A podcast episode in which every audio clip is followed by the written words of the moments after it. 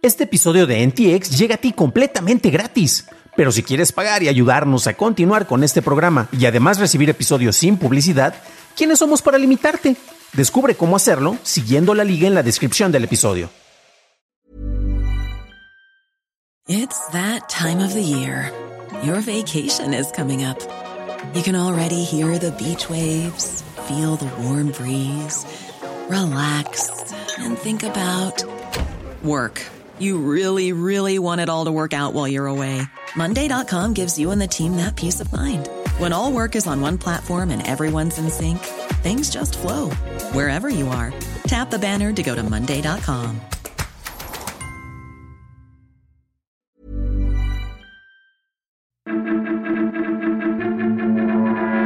Desaparece VIX Plus. Ya puedes usar WhatsApp en más de un celular y buscan regular el uso de IAs y robots en México. Estas son las noticias de Tecnología Express con la información más importante para el 30 de abril de 2023. Feliz Día del Niño. En México, la Cámara de Diputados aprobó la penalización para quienes operan aplicaciones montadeudas, haciendo que se impongan penalizaciones de 1 a 6 años para quienes se hacen pasar por entidades financieras sin tener la autorización oficial.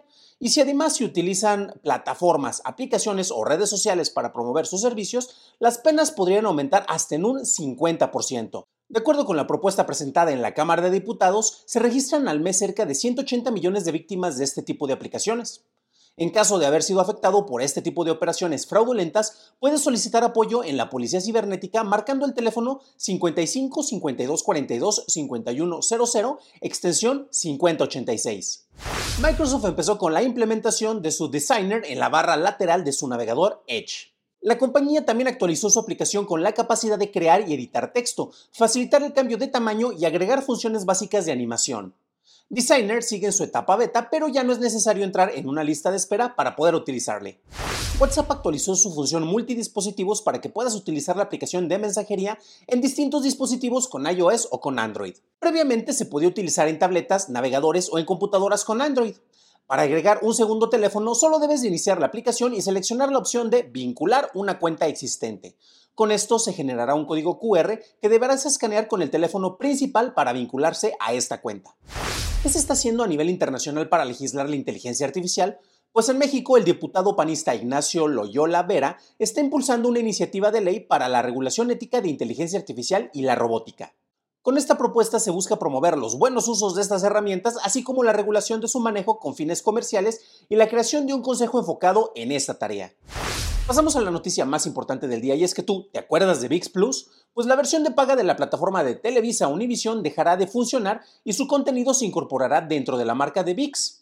De acuerdo con el CEO de la compañía, Wade Davis, los resultados iniciales reportaron que el público se confundía al tener ambas marcas. Y mientras que los ingresos generados por la plataforma crecieron en un 6%, llegaron a los 1.100 millones de dólares, pues el crecimiento en publicidad en Estados Unidos solo aumentó en un 2%, pero esto que crees representaba un total de 432 millones de dólares en el último trimestre. Televisa Univision tendrá su presentación anual en Nueva York el próximo 16 de mayo. Y de acuerdo con el reporte del trimestre anterior, VIX llegó a más de 25 millones de usuarios activos al mes en su versión gratuita. Esas fueron las noticias y ahora pasamos al análisis. Pero antes de hacerlo ya sabes qué hacer. Por favor, déjame una calificación de 5 estrellitas en Spotify o en Apple Podcast o un like en YouTube que no te cuesta nada. Por cierto, hablando de YouTube, gracias a nuestros nuevos suscriptores como Ángel Márquez y Daniel Eduardo Jiménez. Bienvenido a bordo, camaradas. Uno de los grandes problemas que tuvimos en años pasados fue el giro que hubo hacia el streaming. Cambió muchos paradigmas. Recordemos que hay quienes apostaban que el cine se iba a morir, eh, todo se iba a manejar por descargas digitales, por manejo de plataformas de streaming y ya vimos cómo se está regresando en cierto sentido a esquemas un poco más tradicionales. Eh, quien inició con este movimiento para la apuesta del streaming es curioso porque es la única empresa que sigue generando ingresos y ganancias en lugar de pérdidas y desde luego que estamos hablando de la gran N roja o de Netflix, ¿no? Vamos a, ver acerca del caso de la plataforma más importante en países de habla hispana. Y ojo, porque aquí se tiene que hacer una especie de distinción. Dentro de nuestro continente, eh, en Latinoamérica concretamente, pues tenemos eh, distintos países, desde luego, y distintos sectores. Hay una plataforma que es la, está en Brasil, que es Globoplay. Eh, y esa sí se lleva de calle absolutamente a todos los demás, porque cuenta con 100 millones de usuarios, ¿no? De los cuales hay 30 millones que pagan de alguna manera por el servicio, ya sea por manejo de suscripciones o generación de ingresos con combinaciones mix, eh, de, planes mixtos con publicidad. Eh, si hay alguien por allá de Brasil que me quiera dar más información y corregirme sobre lo que estoy diciendo, por favor, ya saben, pueden dejarme un comentario, ya sea aquí en, en, la plataforma en YouTube o mándenme un tweet en Dan Campos, ahí me encuentran en Twitter precisamente. Pero bueno, en países de habla hispana, VIX es la plataforma más importante, son los que hablaban que tenemos nombre, más de 50 mil o era más de 500 mil millones de, horas de contenido. Bueno, el punto es que tenían el catálogo más importante en los países de habla hispana desde luego que se lleva de calle también a lo que se está ofreciendo en, España, porque se produce mucho contenido y este contenido es consumido no únicamente en México, no únicamente en este continente, sino que, bueno, también llega a otros lados, ¿no? Y en Estados Unidos, que es parte del mismo continente, pero es otro sector, pues también hay mucho, eh, mucho compañero, eh, mucho migrante que precisamente ve estos servicios, ¿no?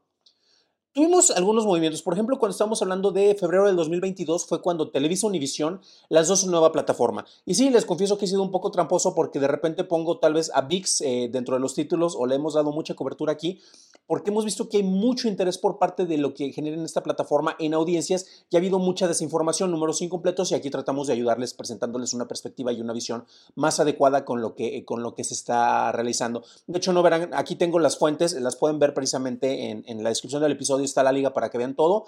Tomamos más, más fuentes gringas porque de repente nos dan más números más fríos, que de repente esa separación porque eh, en México pues hay cierta, cierto escepticismo sobre el manejo de la plataforma y muchos creen que Televisa, como es una plataforma de Televisa o Televisa Univision después de que se fusionó, pues creen que no va a funcionar, pero bueno, vamos a hablar únicamente de los números eh, concretos.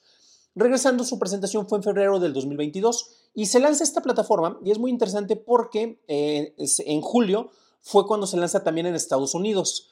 La oferta era dividida en dos, eh, canales. En VIX regular teníamos una oferta gratuita y en VIX Plus teníamos precisamente el contenido de paga. Y parte de lo que se estuvo reportando, precisamente es lo que decía el, buen Davis este, acerca de, de, esto, es que eso te creaba una bifurcación en el mercado y la gente se podía confundir sobre si quieres ver algo, dónde lo vas a encontrar. Particularmente en el caso del Mundial y en el caso de los partidos de fútbol de la Liga MX, es muy interesante ese fenómeno porque también es lo que le crea mayor audiencia a esta plataforma. ¿Y qué es lo que ocurre? Que precisamente tenemos un juego que es gratuito, entonces lo puedo ver también en mi plataforma de paga, en teoría sí, pero no siempre, es como lo que pasó con Hulu en sus inicios también, y eh, con Pico, que en, menor medida, desde luego competidores más establecidos en Estados Unidos, pero que vienen de televisoras, y de repente era, sabes que tienes contenido gratuito y tenías algunos teasers precisamente en la plataforma de VIX eh, regular para que te fueras a la plataforma de paga. Y en lo que brincas y pasas de aplicación, pues ahí perdías usuarios. Entonces, básicamente se está buscando tener esta consolidación para que si estás dentro de la misma aplicación, tienes el contenido de paga, pues ahí tienes que entrar con la suscripción. O yo uso la plataforma gratuita, precisamente, eh, bueno, porque no he pagado por, por todo este, eventualmente tendré que sacar aunque sea un, mes para ver bien la experiencia. Eh, y precisamente pues yo ahí he estado consultando contenido, entonces ya no necesitaría ver la versión de VIX de, Plus, pero sí me pasaba lo mismo de que, ah, quiero ver un episodio gratuito, aquí lo tengo, quiero ver el segundo episodio y de repente pues ya me, me decía, tienes que instalar otra aplicación. Entonces ese movimiento pues se, se, se entiende, ¿no? Entonces se busca unificar estos detalles. Lo mencionaba previamente, los detractores de Televisa van a decir que no saben preparar contenido y son los mismos detractores los que no saben que han hecho varias de las mejores series que tú puedes encontrar en plataformas como en Prime Video. Un extraño enemigo, gran calidad de producción. Muchos dicen que ni parece de Televisa, pero sorpresa, es el tipo de calidad de producción que ellos ofrecen y que pues también han estado vendiendo a otros distribuidores, ¿no? Ahora bien, vamos a hablar concretamente sobre si podemos catalogar concretamente a VIX como un éxito o como un fracaso y es que la realidad es más, es más mixta, estamos más dentro de los grises y no tenemos como de que ha sido un tremendo éxito o ya se debería de morir, ahora sí que para qué nací esta plataforma, ¿no? Y vemos algunos de los números y vemos que hay cuestiones que son positivas, pero se siguen reportando pérdidas. Y ojo porque eso ha pasado con prácticamente todas las plataformas de streaming, ellos no son los primeros y desde luego no serán los únicos, ¿no? Tenemos también ahorita un periodo de consolidación y por ejemplo, Lionsgate, que antes era Stars con una Z al final, eh, Play, pues eh, pasa a incorporarse dentro de los paquetes de combo que te ofrecen con Disney, Disney Plus, con Star Plus, Star pero sin la Z, y Stars Plus, ahora conocido como Lionsgate, están consolidados dentro de una mega oferta que te sale como en, no sé, 500, 600 pesos. Tenemos que, por ejemplo, Paramount y este Showtime ya están fusionados. En el resto del mundo usualmente eh, veías el contenido en Paramount Plus, pero en Estados Unidos pues ya se están consolidando precisamente dentro de una sola plataforma. HBO eh, Max, eh, que ahora se va a llamar Max, tiene la oferta más interesante porque van a incorporar contenido de la desaparecida plataforma de CNN Plus y eh, van a incorporar contenido de ese desechable de televisión de confort de Discovery dentro de Max. Entonces es interesante porque ellos no van a aumentar el precio a diferencia de los otros competidores, sino que te lo van a seguir ofreciendo hasta el momento con el mismo costo de la suscripción. Eh, eso es interesante también porque en el caso de VIX es la primera plataforma que en vez de agregarle un plus o la versión más, se lo están quitando para evitar esta confusión. Entonces, en eso sí le ganaron a otras plataformas, ¿no? Vamos a ver algunos de los números y ya se nos habíamos mencionado cómo queda parada la oferta de televisión y visión y los ingresos, ¿no? Sus ganancias aumentaron en el último reporte en un 6%. Eso se refiere a 1.100 millones de dólares en el último trimestre. Los ingresos en publicidad aumentaron en un 16% y con eso llegamos a un 607.4 millones de dólares. Y en Estados Unidos este número es el más importante y más fascinante para mí. Solo tuvieron un crecimiento del 2%. Un crecimiento del 2% puede sonar a un absoluto fracaso, pero ¿qué está ocurriendo? Ese 2% en suscriptores de paga que se incrementaron en Estados Unidos significan 436.1 millones de dólares. Entonces, esos crecimientos dentro del sector latino, eh, con los paisanos allá en Estados Unidos, gente que quiere ver tal vez contenido nostálgico, las novelas viejitas, desde luego que también el contenido nuevo, generan híjole, una tercera parte, más de una tercera parte de lo que se genera en, México, combinando tal vez eh, publicidad con los, eh, con, los, planes de paga, que ahí hace falta como que depurar qué onda con la publicidad, porque sí me constaba a mí de la versión gratuita que a veces no había nada de publicidad, tenías 16 bloques de, de comerciales y no pasaba ni uno solo, no sé si sea por, por mi versión de Google TV que no lo captaba, pero no había muchos anunciantes. Pero sin embargo, casi una tercera parte en un sector que es tu sector secundario, híjole mano, eso es muy interesante. Y esto es algo que, eh, de lo que ya hablábamos, por ejemplo, en, Churros y Palomitas, eh, el otro canal que yo tengo más enfocado en el cine, el entretenimiento y en la industria. Y mencionábamos cómo, por ejemplo, la asociación que tiene este Lionsgate eh, con, con Televisa, eh, lanzaban precisamente películas a través de Pantaleón Films para Estados Unidos y con el primer fin de semana del estreno con el público latino en pocas salas en Estados Unidos pagaban la película. Oye, que si en México genera dinero, no genera dinero. Uy, generó muy poquito. Sí, eso ya son extras, ya son ganancias. La película se pagó en un solo fin de semana en Estados Unidos. Y si se siguen medidas similares dentro de lo que ocurre con la plataforma de streaming, yo creo que iba a estar el mercado principal. Eh, a pesar de que aquí tal vez en México muchos les hagamos el feo porque Televisa es el diablo, pues ¿qué crees? A final de cuentas vale poco lo que podamos opinar porque los ingresos van a ser por, por parte de gente que sí está dispuesta a pagar y va a generar amplios beneficios precisamente con ellos en un sector que debería de, considerarse pues, secundario, pero se puede convertir incluso en el principal. Comparando números de suscriptores, no tenemos números muy claros. Ahorita las empresas sabemos que están mezclando, quieren presentar números positivos. Eh, hablamos de más de 25 millones de usuarios activos, pero esos no son suscriptores todos de paga. Y podríamos comparar tal vez eh, de una manera más cercana con Pico, que alcanzó en el último reporte del trimestre anterior los 20 millones de suscriptores de paga. Eh, y poco a poco están limitando la oferta de contenido gratuito. También están empezando a apostar más en contenido. Hay algunas series, por ejemplo, Miss Davis, yo soy súper fan. Este Poker Face también grandes series, pero pues, apenas están empezando en una batalla que Netflix ya tiene más de ocho años siendo participante activo, ¿no? Pero bueno, mientras que los números de suscriptores en VIX están lejanos a los de Netflix, es una comparación completamente injusta. La comparación, eh, pues, eh, más cercana era, por ejemplo, como lo mencionaba con VIX. Y si el público mexicano supuestamente es más sofisticado y está menospreciando lo que ocurre con esta plataforma, eh, pues honestamente debería de tener una especie de ajuste porque podrán decir que no la ven, pero si hay un juego de fútbol que les interese, ¿qué crees? Van a acudir a esta plataforma, ¿no? Y los números eh, de Estados Unidos, como lo mencionábamos, son mucho más alentadores. Ese crecimiento en particular del 2% en los planes de suscripción es muy importante. Y nuevamente yo creo que íbamos a tener el punto más fuerte para el desarrollo y el crecimiento. Y sería, interesante ver si se planea, porque estaba planeado y estructurado un lanzamiento también para España. Amigos que nos escuchan del otro lado del océano, por favor, si hay alguien que nos esté eh, viendo en España, si se ofrece allá ese contenido. Sé que en otros países de América Latina sí está VIX como plataforma, pero de España no he escuchado y me interesaría saber eso, ¿no? La prueba más difícil viene sobre la sobrevivencia de la plataforma y su gran ventaja es que no necesita competir con las grandes ligas, por eso digo que compararlo con los números de Netflix es absurdo. Y si bien tenemos otros servicios como Claro Video aquí en México y en América Latina que no necesitan generar todos sus ingresos por lo que ofrece la plataforma, ya que Papá Telmex te puede sustentar eso, aunque tampoco he leído también en, ciertos números, eh, a final de cuentas eh, tenemos aquí un manejo más estratégico y conocimiento sobre el, manejo de publicidad dentro de, otros, eh, de otras plataformas, que es algo que curiosamente NBC a través de Peacock también lo estaba ofreciendo para sus anunciantes. eh, tienes algún anunciante de televisión, puedes pasarlo a la plataforma en streaming y no estaría batallando tanto como lo ha estado haciendo Netflix con el aumento de suscriptores eh, en, la, en, la, versión con descuento porque tiene publicidad. Que ojo, porque también ahí los números de Netflix fueron muy interesantes porque muchos juraban que con el hecho de que ya te iban a limitar la compartición de cuentas se iba a ir al carajo. ¿Y qué creen?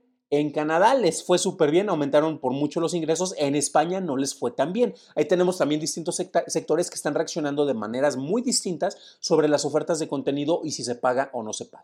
Como lo mencionaba, ahorita la lucha únicamente que, tiene que tener VIX en particular es por la sobrevivencia. Vamos a ver si logra hacerlo de una buena manera al tener una plataforma unificada en el cual te ofrece contenido mixto con el cual puede obtener ingresos ya sea por publicidad o por los suscriptores y nuevamente pensemos que no únicamente está pensado para un tipo de sector en México. Si tú eres alguien que prefiere tener HBO Max, pues sabes que tal vez VIX no es para ti, pero tenemos muchos espectadores que podrían estar interesados y ya vimos que en Estados Unidos son una fuente interesante de ingresos.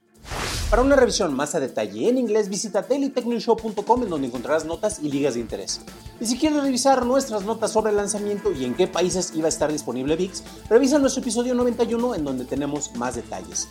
Eso es todo por hoy, gracias por tu atención y nos estaremos escuchando en el siguiente programa. Deseo que tengas un fantástico fin de semana.